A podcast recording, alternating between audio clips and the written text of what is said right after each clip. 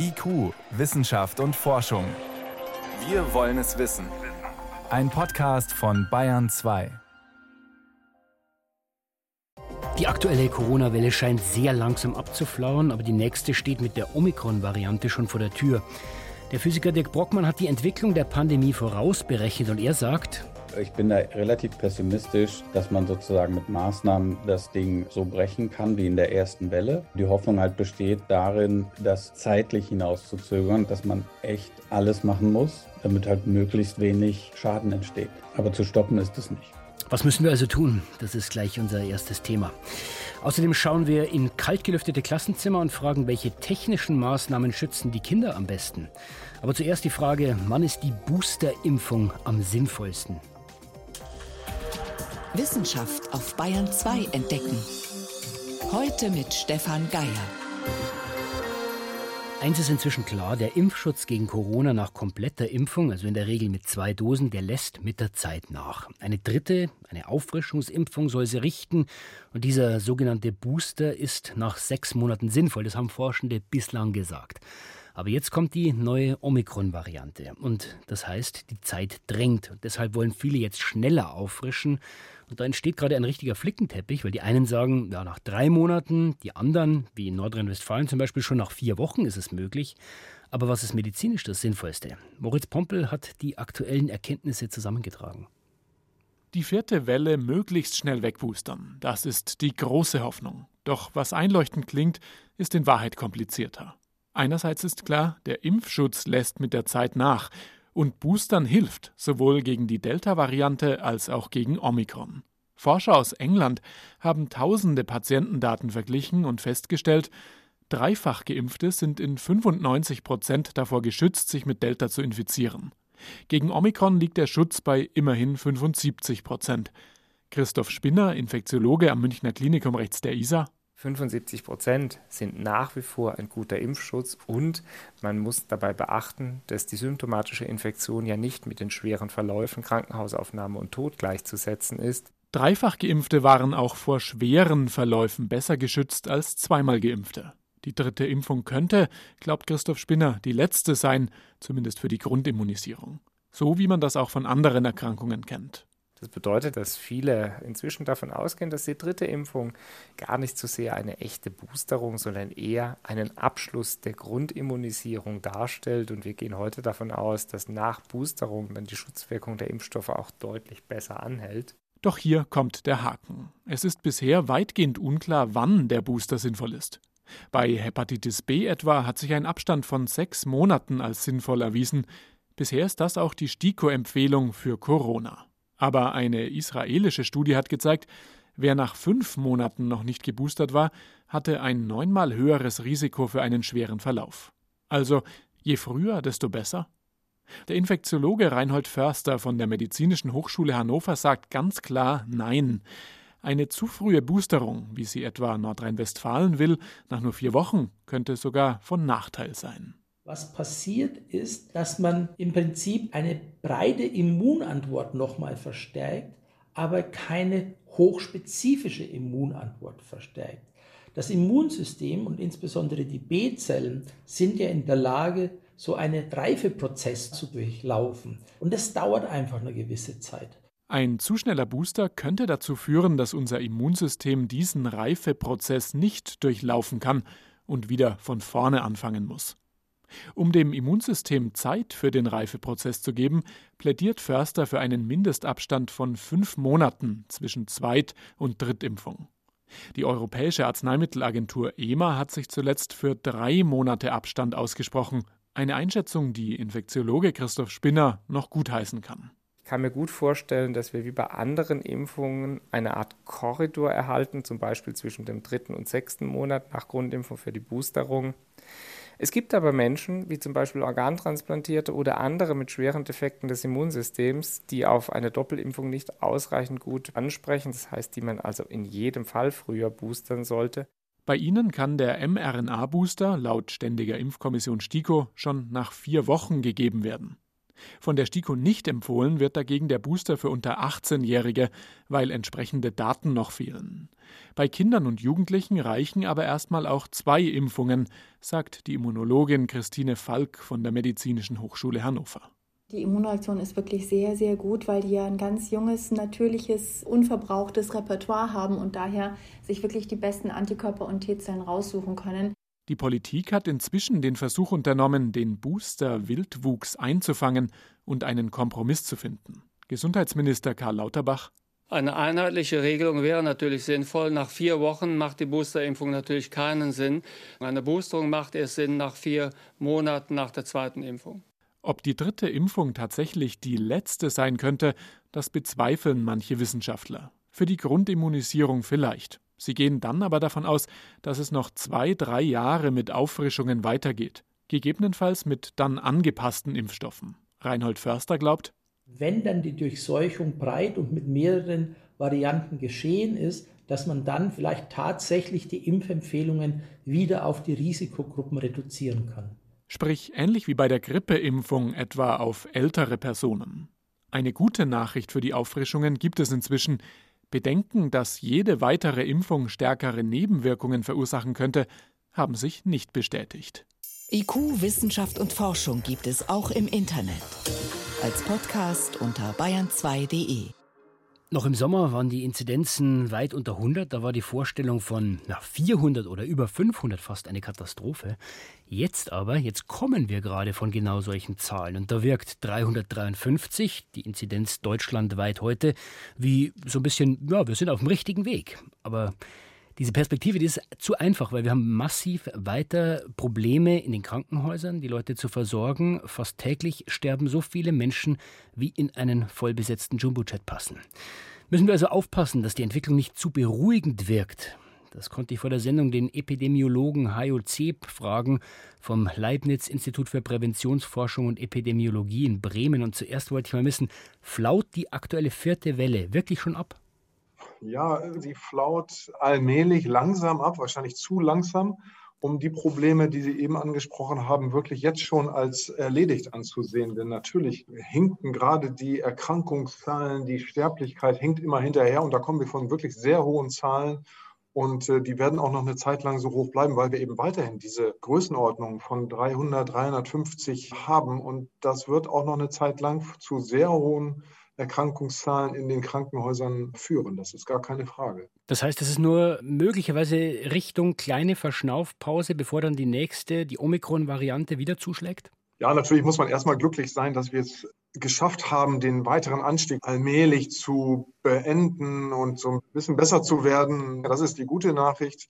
Aber Sie haben es eben gesagt, da lauert schon wieder was Neues, äh, Omikron, und da wissen wir noch nicht so viel drüber, aber es wird uns auf jeden Fall sehr beschäftigen. Jetzt leben wir mit diesen Einschränkungen wieder. 2G in vielen Bereichen 2G plus, also zusätzlicher Test auch für Geimpfte und Genesene. Was sagen denn die Zahlen über diesen Zusammenhang von 2G und der aktuellen Entwicklung? Heißt das, dass die Maßnahmen greifen? 2G gehört auf jeden Fall dazu, zu den sicherlich für den Alltag auch am einschneidendsten.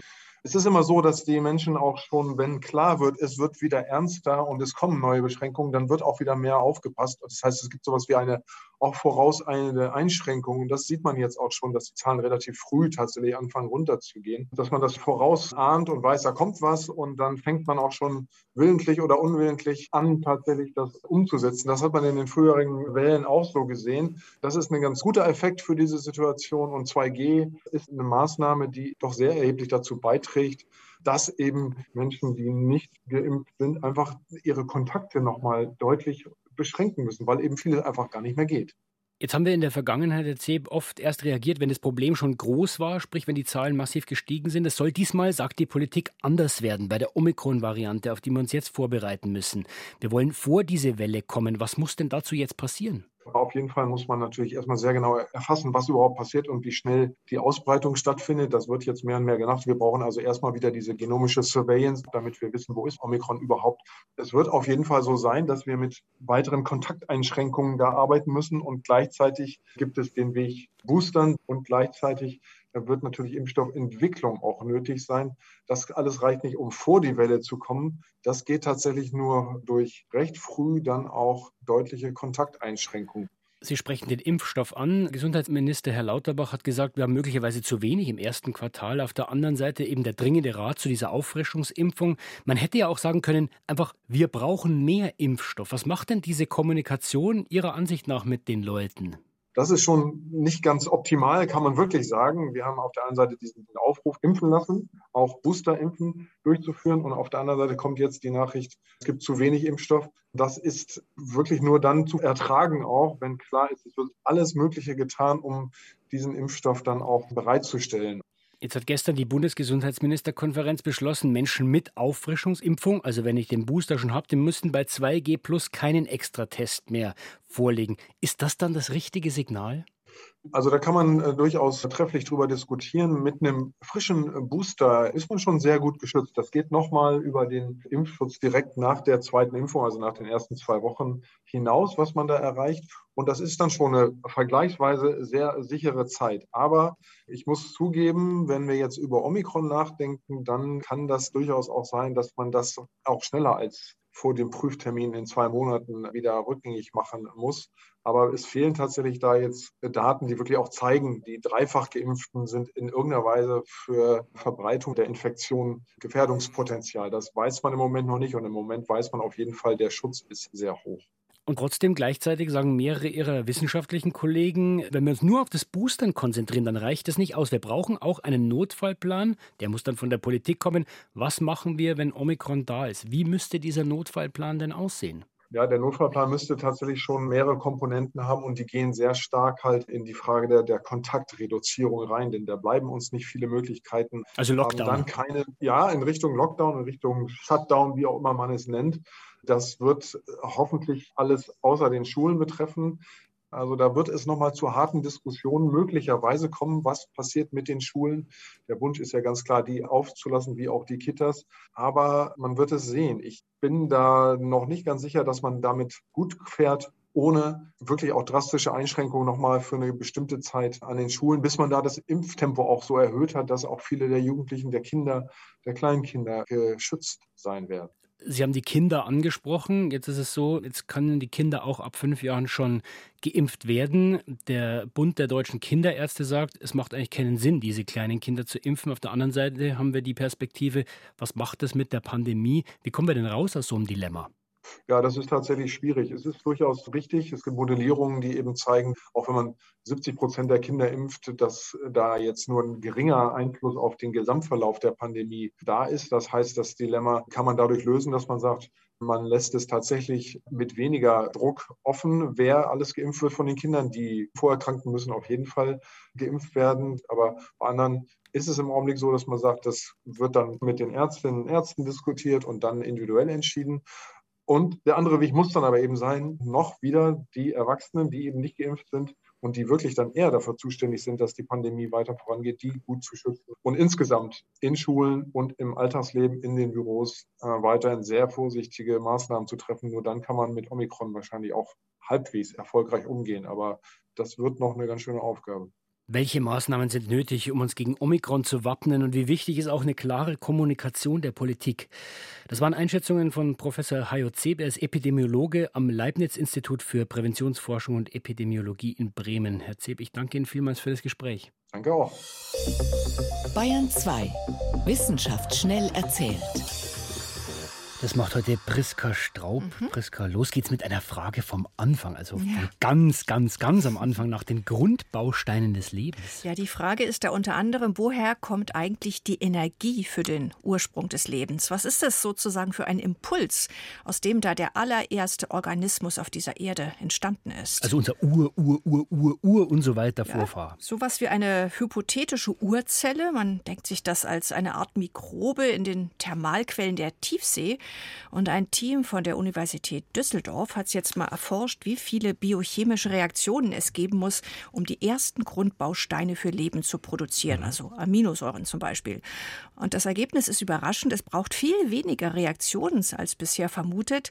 Und das sind alles Reaktionen, die wir auch bei heute lebenden Mikroben sehen. Aber die Frage war ja, was hat diesen Prozess das erste Mal angestoßen? Genau, für diese allererste Grundreaktion, da reicht offenbar die chemische Energie der Moleküle. Also Wasserstoff, Kohlendioxid und Ammoniak, die gibt es in den Thermalquellen der Tiefsee. Bei knapp unter 100 Grad Celsius reagieren diese Moleküle miteinander. Das heißt, die spielen zusammen, ohne aufgefordert zu werden von außen. Genau, das ist der Punkt. Es geht ohne, dass von außen Energie hinzugefügt wird, eben zum Beispiel durch Sonnenlicht oder sowas.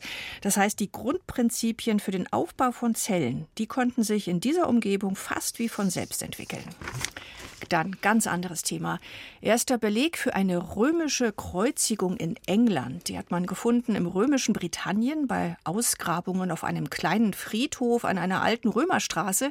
Die Via Devane, die führt einmal quer durch Mittelengland. Was hat man da ausgegraben? Ja, unter anderem hat man da einen Toten gefunden, der hatte einen Nagel im Fuß, also einen Eisennagel, der war quer durch das Fersenbein getrieben. Nagel im Fuß, ein Indiz, aber reicht das jetzt wirklich als Beweis für eine Kreuzigung? Ja, es gibt weitere Hinweise. Weise. Also der Mann hat Verletzungen, als ob er geschlagen wurde. Er ist zwischen 25 und 35 Jahre alt, aber die Knöchel sind verformt, so als ob er längere Zeit gefesselt war oder in Ketten gelegen hat. Und man kann auch sagen, dass es mehrere Versuche gab, Nägel durch den Fuß zu treiben. Es gibt da Dellen am Knochen und es gibt jede Menge Restnägel neben dem Toten. Also das Szenario ist für eine Kreuzigung dann durchaus plausibel. Und zum Schluss dann noch ein Sprung in die Gegenwart. Alkoholkonsum und Kriminalität, beide nehmen sprunghaft zu mit dem 16. Geburtstag. Wenn man zum ersten Mal Alkohol kaufen darf. Ja, so ist es. Entsprechende Daten hat das Leibniz-Institut für Wirtschaftsforschung miteinander in Beziehung gesetzt. Also die Alkoholmenge insgesamt, die steigt nach dem 60, 16. Geburtstag, aber auch die Anzahl der Wochentage, an denen getrunken wird, steigt. Und parallel dazu dann eben auch die Straftaten unter Alkoholeinfluss. Ist eigentlich gar nicht so überraschend. Gibt es äh, Unterschiede bei den Geschlechtern? Ja, also es gibt, geht vor allem bei den Delikten um Körperverletzung, um Vandalismus, um Diebstahl und da gibt es einen Anstieg bei beiden Geschlechtern. Allerdings ist der von Männern sehr viel steiler, steiler als der von Frauen und man muss auch wissen, es sind Daten, die sind von vor der Corona-Zeit entstanden. Das waren die heutigen Kurzmeldungen mit Priska Straub.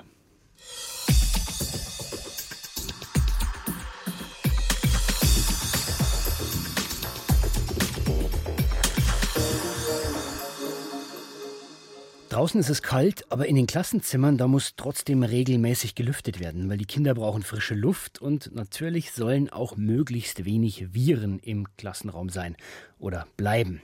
Also Fenster auf. Welche anderen technischen Möglichkeiten zur Luftreinigung helfen gerade jetzt im Winter, die Ansteckungsgefahr zu verringern? Wissenschaftlerinnen und Wissenschaftler verschiedener Forschungsinstitute haben heute ihre Empfehlungen vorgelegt, denn auch wenn die Pandemie weiter lodert, die Kultusminister sind sich einig, die Schulen sollen offen bleiben, sagt die Vorsitzende der Kultusministerkonferenz Britta Ernst. Unser Plan ist, die Schulen offen zu halten. Diesen Plan verfolgen wir erfolgreich seit den Sommerferien. Aber geht das jetzt im Winter bei derart hohen Inzidenzen? Bisher gab es keine klaren Ansagen, wie man die Klassenzimmer möglichst ansteckungsfrei macht. Jetzt liegen Empfehlungen von Forschenden vor. Die wichtigste? Fakt ist, dass Masken deutlich wirksamer sind als die meisten anderen Infektionsschutzmethoden. Masken sind auf jeden Fall deutlich wirksamer als das Lüften. Sagt Ulrich Pöschel, Direktor am Max-Planck-Institut für Chemie in Mainz und einer der Autoren der Stellungnahme. Masken schützen gegen jede Form der Übertragung, wohingegen das Lüften nur gegen die indirekte Infektion schützt. Das heißt eben diese luftgetragenen Aerosol-Schwebeteilchen. Die Masken hingegen schützen mich auch vor der Tröpfcheninfektion, also vor der feuchten Aussprache, die eben auch ganz schnell zu einer Infektion führen kann. Also Masken tragen in Innenräumen toujours. Und zwar möglichst gut sitzende FFP2-Masken. Sonst OP-Masken gerade für die jüngeren Kinder. Je länger, umso besser. Im Zweifel auch draußen, wenn die Kinder sich nahe kommen, sagt Pöschel. Frische Luft ist natürlich trotzdem notwendig. Wenn 20 bis 30 Kinder oder Jugendliche im Klassenzimmer sitzen, dann steigt die CO2-Konzentration schnell an. Sie ist auch ein indirektes Maß dafür, wie viel Aerosolpartikel im Raum sind und damit wie hoch die Virenbelastung sein kann. Die frische Luft kann direkt durchs Fenster kommen oder durch ein fest eingebautes Raumlufttechniksystem oder durch Abluftventilatoren. Was wir aber vorschlagen, sind ganz konkret Abluftventilatoren, die auf sehr einfachem Wege und auch kurzfristig installierbar sicherstellen können, dass Klassenräume gut gelüftet sind. Ventilatoren sind relativ preiswert und können rasch eingebaut werden.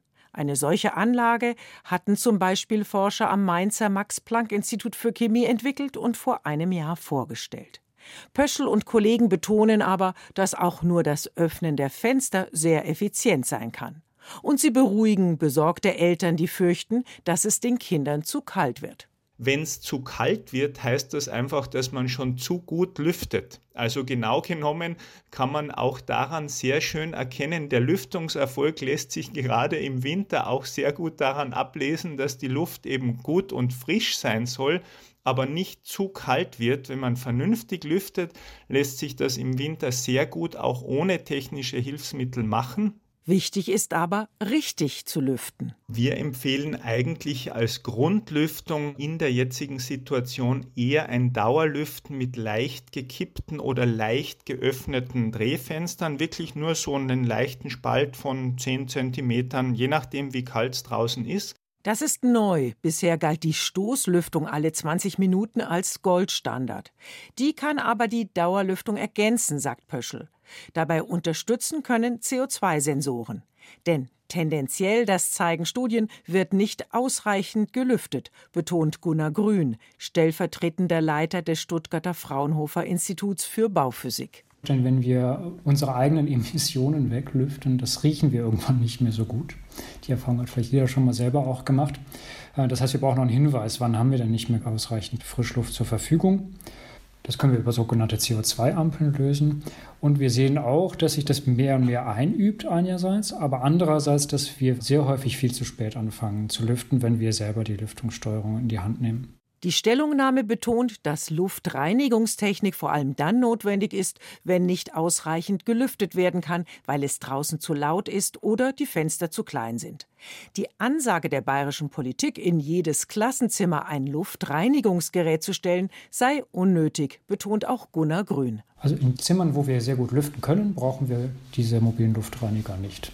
Wenn wir aber die Zimmer nicht ausreichend lüften können, dann brauchen wir andere Möglichkeiten, die wir einsetzen können, um eben möglichst das Risiko zu verringern. Masken, Abstand, Lüften. Wir brauchen alles, um die Klassenzimmer möglichst sicher zu machen, betont Ulrich Pöschel. Keine dieser Schutzmaßnahmen ist dazu geeignet, absolute Sicherheit zu bieten. Das gibt es leider in der Pandemie nicht. Aber vor allem können wir durch Kombination all dieser Maßnahmen diese Reproduktionszahl unter 1 drücken und damit die Pandemie im Griff halten und hoffentlich dann auch letztlich beenden. Eine große Unbekannte zeichnet sich aber ab, die neue Virusvariante. Wie sich das jetzt alles weiterentwickelt mit der Omikron-Variante oder auch mit weiteren Varianten in der Pandemie, das kann leider noch niemand so richtig genau einschätzen. Anders gesagt, wenn die Inzidenzen wieder stark steigen, dann könnten die Schutzmaßnahmen im Klassenzimmer nicht mehr ausreichen. Welche technischen Hilfsmittel helfen, die Klassenzimmer sicher zu machen? Also auf jeden Fall haben wir gelernt, Masken und leichtes Dauerlüften. Damit ist schon sehr viel gewonnen. Jean Rubner berichtete. Und soweit war es das vom IQ-Team für heute. Stefan Geier war Mikrofon.